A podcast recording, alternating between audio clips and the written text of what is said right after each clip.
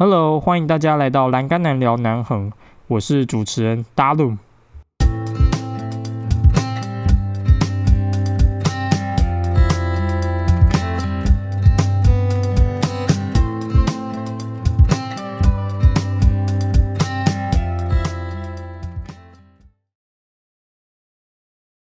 猜猜我现在在哪里呢？我现在一如往常的躲在大棉被里面。不过呢，我不是在台东哦，现在我在嘉义的一间青年旅馆录着我的 Podcast。哇，我万万没有想到我会在一边度假的时候，一边来录这一集的主题啊！一个人的我呢，又住进了青年旅馆。那刚好今天的主题又跟青年旅馆有关。那其实我也想要从这一集来实验。iPhone 传统的耳机录出来的效果会是怎么样？好，回到主题，今天呢，我们就要来讨论说如何在青年旅馆认识人。这边先来一个德语小教室，好。今天的标题呢，我可以用德语的方式来呈现。这一集的标题如果用德文念的话，会变成 “Freund schaft schließen ins Hostel”。Freund schaft schließen 就是 making friends 交朋友的意思。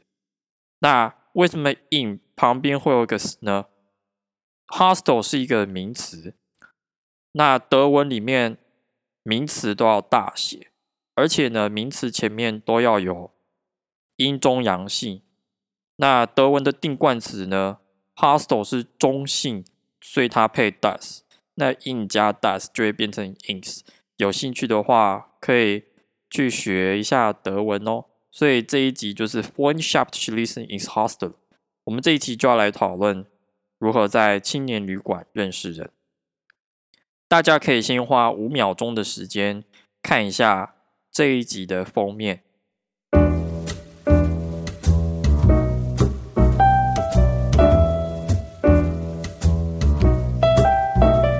其实一直以来，我好像都还没有跟大家说。我每一集的封面都有特别精心设计过。那目前只有 Spotify 这个平台呢，会不断在上传每一集的时候，把我每一集的封面 copy 上去。因为 Apple Podcast 它用的都是我 logo 的照片，所以如果说要看到我的封面的话，大家用 Spotify 听，视觉感觉会比较好一点。这三个人分别是一个常住的香港人，然后另外一个是来自中国上海的小帮手。那中间这一位是我们盒子青年旅馆的老板娘。其实这个组成很有趣啊，因为这个男生他是一段时间都会来盒子青年旅馆来常住一段时间。他是香港人，然后他很喜欢台湾自由的风气。旁边那一位是之前的小帮手，他是中国上海人，也会讲广东话。民宿老板娘就在听他们用广东话聊天，然后偶尔用他浅浅的广东话知识参与讨论。三个人突然就是聊到一个话题，很好笑，所以我当时就坐在对面的桌上，然后把这个精彩瞬间记录到我的相机中。这个封面，我想告诉大家的是。如果说连老板娘都会跟客人，或者是不管是熟人，或者是有一面之缘的客人聊天的话，这种青年旅馆就有比较多认识人的机会，因为老板本身就会加入聊天，会带动整个青年旅馆。真的哦，这真的是虽然看似很间接，但是真的很有效。一间青年旅馆的老板就会代表着这一间青年旅馆的文化。或一间青年旅馆的风气走向，像盒子青年旅馆就是非常的和乐融融，那大家就都很轻松的交流。那我们本身老板也很热情，嗯，应该算很热情啦，就是常常会跟客人高博喝酒，然后看到客人吃什么，他也会说：“哇，宵夜吃盐酥鸡，感觉蛮不错的，你们去哪边买的？”客人就说：“嗯，seven。”哦，Seven 这个我之前没吃过，很好吃诶。哦，好，那我现在也去买。然后说：“哎，那个你帮我去买，因为这时候客人有可能也要出去，说：哎，你帮我买好不好？”老板有时候就跟客人打成一片。一个青年旅馆老板会跟客人聊天的话，那想要在这边认识人的可能性就会大大提高，因为大家互动都非常热络。那再来交易厅又是一个很重要的因素。如果说一间交易青年旅馆的交易厅，它的空间不大又不小，恰恰好，那大家都能够在这个空间的话，自然而然就可能会互动。像盒子青年旅馆的交易厅大小就非常的适合，就一张桌子，然后一张长沙发。然后中间一个小广场，大家就会坐在这边。那刚好距离又很适切，所以自然而然就会聊天。连锁旅馆或者是交易厅比较大的青年旅馆比较缺乏。我之前其实也有住过那种交易厅很大的青年旅馆，顶多就是你跟你的朋友在聊天，要串联大家其实比较困难，因为大家会被广大的交易厅分散，有人可能想要做。左边这个区块，他们通常都会有一些钢琴啦。其实钢琴台湾比较不流行。如果说在国外的话，我之前在美国念书，不管是青年旅馆的交易厅，然后或者是大学活动中心交易厅，只要有人会弹钢琴，就会为大家演奏一曲，然后博得大家的掌声。那这个其实《The Queen's Gambit》最近很红的 Netflix《后裔弃兵》里面。女主角的领养妈妈也曾经做过这种事，然后来认识人。所以如果说在台湾，如果你会弹钢琴，也可以做出一样的事情哦。搞不好会有人因此来问你，就会来跟你互动咯。一个交易厅也会决定人与人之间的距离。那如果说呢，我个性比较内向，或者是我真的没有办法主动跟人家交际，那我又该怎么样去认识人呢？我们就可以当一个潜水艇，有技巧性的偷听别人在讲什么，然后去插入别人的话题。比如说呢，我有一次就是听到民宿老板在跟客人聊台十一线，就是因为这个游客他想要骑车环岛，然后要北上，他就问台十一线北部有什么样的好玩的景点。所以呢，老板就跟他说，呃，八仙洞之类的，然后。我就是刚好有机会就加进去他们的话题，后来呢，我就因此认识了这个游客，到现在我们都还有继续联络、吃饭、聊天。任何事情都要有契机，你要让这个相遇，或者是让对方觉得这个相遇非常自然，而不做作或尴尬。就是不要为了去认识人而认识人，但是我们可以去找一些共同点，或是适当的。契机去跟别人交际。那我这边再举一个例子好了。有一次我看到有一个日本旅客，他大包小包的相机袋就要把它里面的给息全部搬出来。我发现，哇，简直吓一大跳，因为他连广角镜头、长焦段镜头、定焦镜头、变焦镜头全部摆在桌上，然后呢，底片相机。数位相机也是，然后我刚好因为对摄影也有兴趣，我自己本身有在拍照，所以我就问他一些摄影的技巧，然后他的摄影机大概都多少钱，然后他就说，呃，大概台币四万块。我想说，哇，天哪，他家是不是开相馆？他就说不是，他都是啊去买二手的，然后真的对摄影非常有兴趣。然后就添购了这一些很专业的装备。我们那天就从基本的摄影器材聊到，就是每一台相机的对焦长短，他也就教我这个技能。我那天真的是获益良多。而且这一场聊天呢，后来又真的是走歪了，因为他有一个另外一个旅客呢，听到我英文讲的很不错，然后他就想要跟。我请教一下，变成说他和另外一个日本人开始沟通，然后我帮忙翻译，所以呢，那一天交易厅就变得非常非常的热闹，不只是在啊交流摄影，然后也变成一个英文绘画教室。所以虽然我们说不要为了去认识人而认而认识人。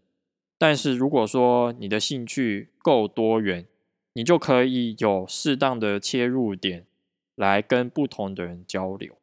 另外，如果一间青年旅馆有一些共同的影音设备，比如说 Netflix 或者是 Switch、PS4，大家可以比如说借由打电动，然后来认识彼此。像我们在盒子青年旅馆的时候呢，有很多陌生人就会一起打电动、打 Switch，比如说玩马里奥赛车、马里奥派对，然后 Overcook 这种团队游戏。那在团队游戏中，就是逼得要大家一起 teamwork，不熟也得熟，因为你要跟对方讲策略。比如说 Overcook 呢，嗯，Overcook 真的是一个不认识就会变认识，认识就会翻脸的一款主菜游戏。就是你要在里面学会洗盘子、切东西，然后送餐。而且呢，大家在玩的时候，因为有一些游戏规则，你要了解游戏规则，然后。他的分数才会更高。比如说，不要出这个餐，这个餐小费加成就没了。你要看左上方的顺序，然后说这个菜不要乱丢，乱丢你这样子我们的分数就没了。然后你这个盘子要先洗，盘子脏脏的，有没有看到咖啡色的？还有就是你饭要先煮，不是生米，然后就丢给我，因为饭里面要透过那个。锅炉去煮才能出，然后或者是你这个大饼要先烤过，你这个大饼都没烤，然后有一些就是里面的妹妹嘎嘎，大家就是会开始吵，真的就是朋友玩的话就会翻脸，因为你怎么不先出这个？真的是，嗯，所以在青年旅馆里面有这一些呃影音设备的话，真的要多用，因为。自然而然就会有人想要加入，然后你们可能就会进一步的呃发展这样子，嗯，不要想歪哦，就只是可能会从素昧平生的人变朋友。那如果说你一个人然后来背包客栈，却没有办法认识人，怎么办呢？就不妨把这一次经验当成自我试炼吧。我们其实把太多时间交付给别人，不管是等待别人来看见你，或者是别人来回复你的讯息，我们好像都要从别人身上得到快乐。我们把太少时间留给自己。我最近又在听徐玉切入点，然后呢，看有没有类似一个人旅行的内容。诶，我发现他六十二集就在讲这个主题。那在里面呢，我就学到了，哎，要学会在空白的行程表中增添色彩。像我今天早上，我就在我们青年旅馆下面找到一本十一月份的大志杂志，开始就翻翻翻，看最近发生的国际议题，然后看一下 cover story。那刚好这一集就在讲 podcast，顺便也了解一下世界的 podcast 的潮流。然后怎么样让自己的 podcast 能够更好这样子？所以其实当你专注在一件事情的时候，时间就会自然变得很快。最后，大家可能会问：我在青年旅馆认识的朋友会不会继续再联络呢？我必须说很难说，因为有掺杂着太多复杂的因素。如果说我要把这些复杂的因素挑出来，我再做个。我在针对这些复杂的因素去做每一集都没有问题。最简单的就是 listen to your heart，随着你的心，因为你的心就会可以感觉你们会不会再联络。这种第六感真的骗不了人。如果你们在互动的时候有一句没一句，然后硬聊的话，那绝对是不会再联络的嘛。那如果说你们真的有戏，然后聊到天南地北，这个就有可能会。联络，除非对方的情绪反应是为了迎合你，那就另当别论了。但是其实情绪是骗不了人的，应该观察力再不好的人也应该都察觉出来，因为心的感觉其实很准。大多数人我想可能会碰到的就是，我跟他明明聊得很来，但是为什么可惜没如果呢？那就是因为大家是来度假，所以这时候最有时间。但是回到原点的时候，这个原点是说我回到我的工作岗位，我回到学生的身份的时候，有人很习惯把自己排得很满，有人工作忙到时间没有去维系这一段友情，那自然而然这一切就会好聚好散了。也有可能是你把这一段友情看得太重，对方可能没有这么在乎你，这个都有可能，因为我自己都有碰过。